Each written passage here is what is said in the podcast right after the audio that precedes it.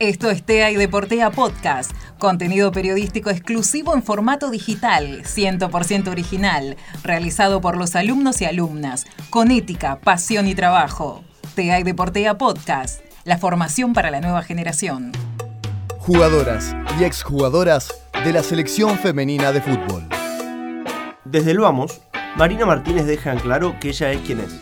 No hay ni deporte, ni club, ni entorno que pueda cambiar su personalidad.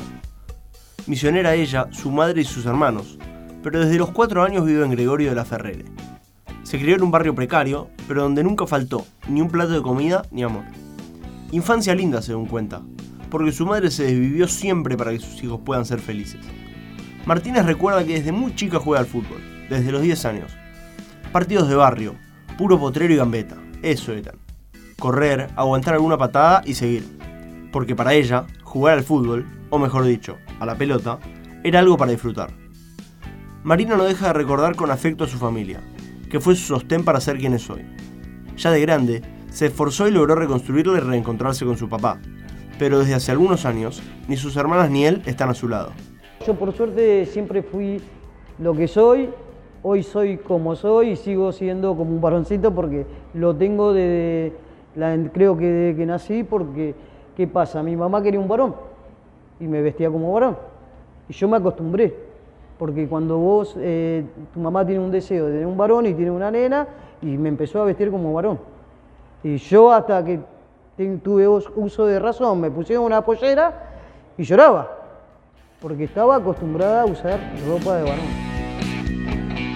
Por supuesto que, si bien Marina relata muchas experiencias como buenos recuerdos, tanto dentro como fuera de la cancha, su vida no fue todo color de rosas criada en un ambiente poco amigable, desde muy pequeña supo convivir con los prejuicios, los estigmas y la discriminación.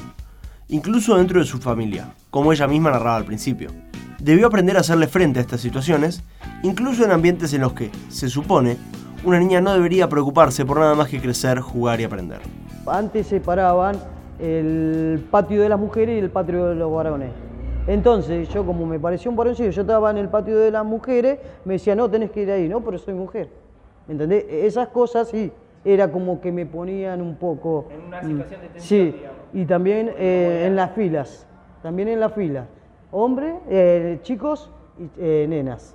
Entonces, yo me ponía en la fila de la arena, me decía, no, vos tenés que ir a la otra fila. Perdón, señorita, soy mujer, me llamo Marina. Marina descubrió el fútbol con sus hermanos en el barrio, y todo era juego y diversión. Pero ahí, en su cancha y con su gente, tuvo el primer acercamiento a lo que sería uno de los grandes logros de su carrera, casi como una premonición. Codearse con las mejores futbolistas del país y ayudar a poner en lo más alto la bandera argentina. Con 11 años, la selección de ese momento se presentó para un partido de entrenamiento contra el equipo del barrio. Y Marina recuerda cómo transitó ese partido y en qué momento se dio cuenta de que había jugado contra las argentinas que fueron al Mundial de México en 1971. Yo creo que arranqué a los 9 años, que ya me gustaba el fútbol, ¿no? Eh, por la edad y todo esto, yo, bueno, hasta que fui creciendo, eh, yo vivía en una villa. Y en la villa, a, la edad de 11 años, he jugado con las, creo que con las chicas de la selección en el medio de la Villa Inta. Yo era muy chica y ya jugaba, me encantaba. Ahí en el potrero, digamos. Sí, en el potrero. Todos, sí, sí. Pero ellos vinieron a jugar porque tenían que hacer un viaje a México ese tiempo. Y creo que era la selección que iba a México.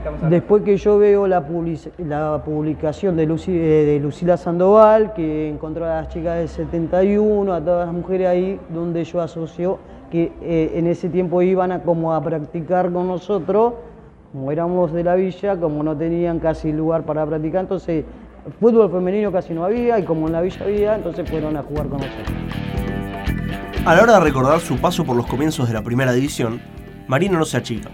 Supo integrar varios planteles de los clubes más importantes del país y además vestir la celeste y blanca. De la mano de un reconocido exjugador de nuestro fútbol, que fue su entrenador en el club de la Riera, llegó a integrar el primer combinado nacional de la historia que estuvo bajo la órbita de la Asociación del Fútbol Argentino.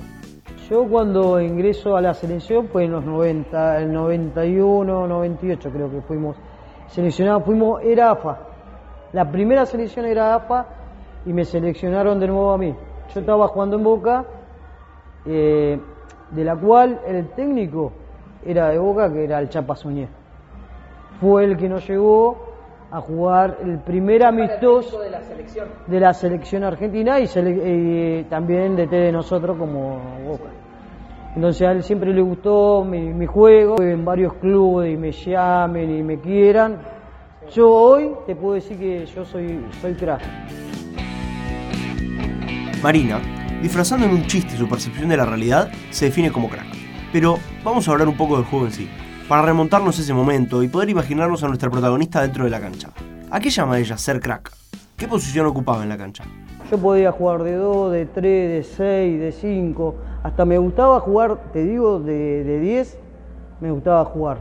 Y he jugado en varios lugares. Igual nos fuimos reemplazando porque nosotros teníamos una directora técnica que nos hacía un croquis. Mirá, si te pasás esta baja acá, vos te vas así y formás. Potrero jugás en cualquier lado y te desordenás. Y acá, como te decís, jugás de tal posición y te movés en esta zona. Entonces, como vos estás acostumbrado al potrero, ¿qué haces? Te movías en esta zona y te aparecía el otro y dejabas descubierto tu lugar. Y, pero después lo fuimos arreglando a eso a medida que se fue practicando. Quedó claro que lo suyo era la polifuncionalidad, desde hacer goles hasta evitarlos. Marina pasó por todos los sectores posibles dentro de un campo de juego, con más o con menos orden, pero lo hizo. Ahora, ya lo rezo una frase que es conocida por todos, se vive como se juega, o como se juega se vive. Entonces, ¿se trasladaba esta capacidad al resto de los aspectos de su vida?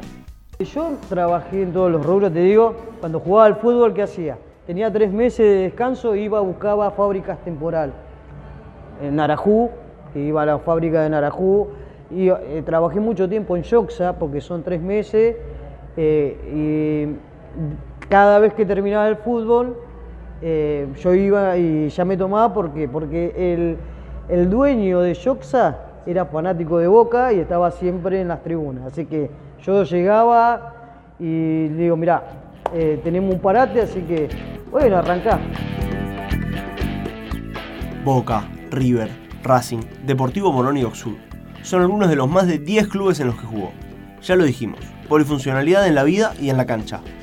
Pero con el club con el que más se identifica, todavía le queda una batalla muy importante por disputar, por la que aún no puede terminar de cerrar de la mejor manera su historia.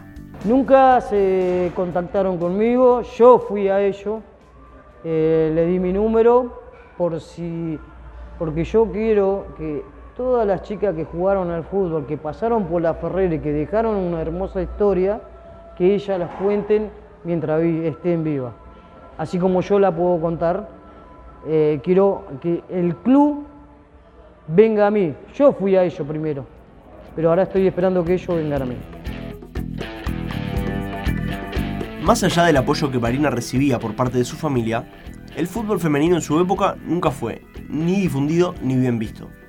De esas opiniones retrógradas quedan resabios hasta el día de hoy. Marina, que de eso sabe y mucho, alienta a las madres de las chicas que hoy sueñan estar donde ella estuvo a acompañar a sus hijas en un camino que tuvo que transitar a su manera.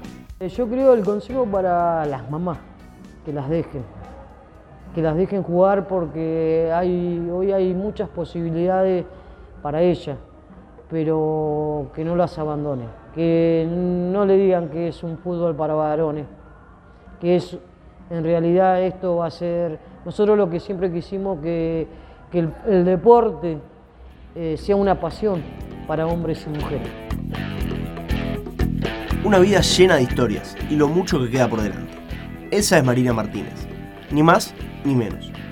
Resiliencia, aceptación y una deconstrucción que bien podría encajar en los cambios que se experimentan en la actualidad, pero que ella vivió y enfrentó 30 años antes, dentro y fuera de las canchas. Ojalá que su historia, la de sus compañeras y la de todas las mujeres que impulsaron el crecimiento del fútbol femenino para que llegue a la posición en la que ahora se encuentra, pueda ser escuchada por todos los que aman este hermoso deporte y que llegue a tener el reconocimiento que merece.